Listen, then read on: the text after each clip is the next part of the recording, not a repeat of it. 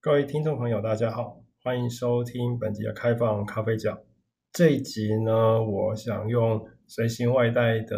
形式跟各位朋友谈谈，在上一集之后呢，到现在的一些感想。呃，在四月完成了 PC 史上我们 Podcast 最长的一集，趴呃谈 PCRR 之后呢，我就。在忙着与其他节目呢进行呃合作，那但是在录音完成之后呢，很不巧就碰上疫情爆发，到现在呢其实都还没有正式上线，呃，所以我在这准备新的一集的这空档之中呢，想要来制作这用。这个单元来跟各位闲聊一些最近的感想，因为在这学期的授课以及与其他老师进行研读会的机会呢，我将二十八集所介绍的《Science Fictions》这本书看了三遍，刚好在准备最最后两个单元，其中乖张诱因。Perverse incentive 这个单元的时候呢，看到了疫呃疫情的一些时事，所以我觉得可以借由来谈谈这一章的重点，来来跟各位分享一下我的感想。所谓的乖张诱因呢，是来自于管理学研究的一个词，那它的大意大就是呃。高层的主管呢，为了让下属能够做出某个方面的一些好的表现呢，就试出一些可以让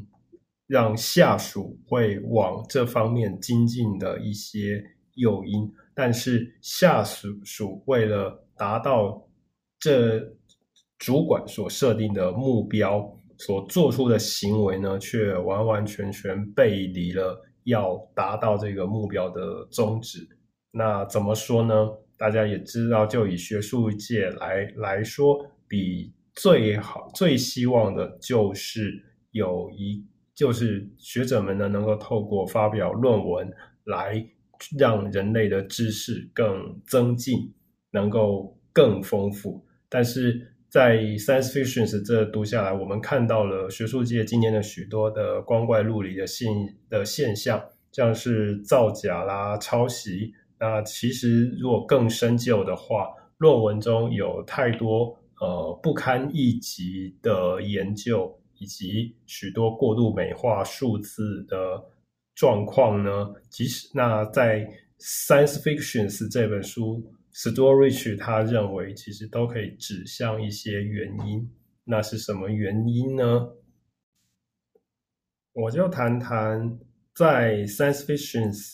这本书，Storage 所谈到的两个，现在在许多的研究单位，还有申请计划，甚至是论文的审查者都很看重的两个指标。那一个指标呢，是 impact factor 期刊影响因子。那这个指标呢，最早是一九六零年代有一位化学家，他为了帮助图书馆员呢，呃，为了烦恼在有限的经费之下，要去筛选出呃最多呃读最多的呃教职员生呢会去看的期刊。那这个指标呢，是评估呃每一个每一本期刊呢，它一年出版的论文会被会被会被之会被其他的会被之后的论文所引用的平均次数。那用这样的一个数字呢，去估算出呃什么样的期刊呢是最多人会去注意的。那那么这个指标呢，经过呃多年的商业化操作，现在是由一家叫做科瑞维安的公司去做、去做、去做呃经营的，每年都会发表一个报告，让呃学者以及机构呢去了解呃，这所每个学者自己所所发表的的论的论的论文，今年的今年的影影响力会是什么程度？那么在有些领域，特别是像医学这样的领域呢，呃，都会看这个发表一定要达到发表在一定的 IF 之上的期刊，才能够有达到一定的校标。好，另外一种指标呢，叫做 H 指数。那这个指 H 指数是一九七零年代有一位物理学家所发明的。那它用来可以是衡量一位学者的影响力。那它不同于呃 IF 是看期刊的平均的引用次数，H index 是看一个学者他。他的学术生涯到目前为止所发表的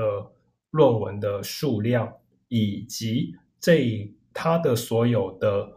论文呢，被其他人重视的数量，这怎么说呢？那么我以 Podcast 节目的来的计算一个 Podcast 会红的程度，来看看如果 H Index 用在 Podcast 上是怎么样算。在以开放咖啡角来说，在包括今天这一集，现在上下的集数呢，已经是有三十三集了。那么也可以说，我的发表次数是已经在 Park Podcast 界已经是三十三。那么另外呢，还要再去算其在其他的 Podcast 包可以包括是我之后所制作的集数。以及其他的 podcast 提到我的我开放咖啡角某一集，总共有几个节目提提到，那么这些总数每加起来，每一集所要加起来都要是大于三十三，那这样子我的 H index 才会是满分三十三。如果其中有一集呢被其他的 podcast 节目少提到一次的话，我的 H 这个 podcast 节目的 H index 就变成了三呃三十二。那以此类推，如果到了呃下一集第三十三集上架的时候呢，我的理想的 H index 也应该要来到三十四。好，那么用这样的方式呢，可以那在。在一些呃相当注重呃个人领域、个人发发发表的领域呢，这个 H index 也是被人被呃被被一个领被相当被人所所重所重视的，而且各位可以有兴趣的可以去看 Google Scholar，他们也有提供这样的一个 H 指标的计算。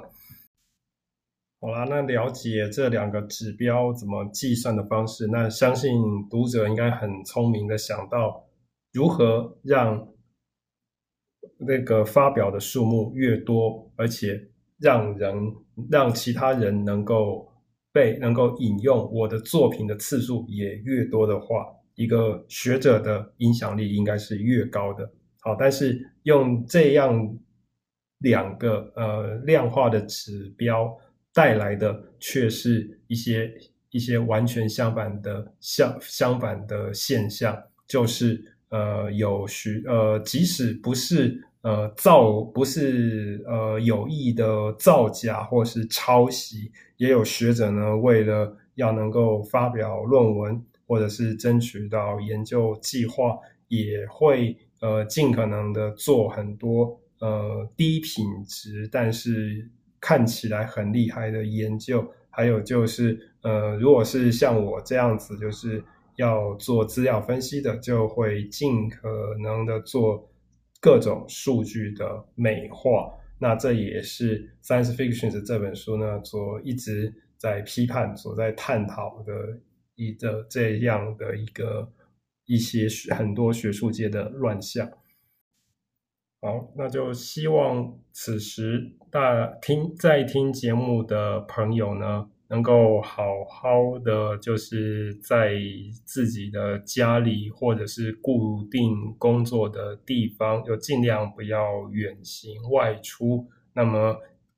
我们我这个节目的新的节目呢，预计在这个月会有两到三集会上线。那敬请喜欢这个节目的朋友呢，注意本节目的更新消息。谢谢大家。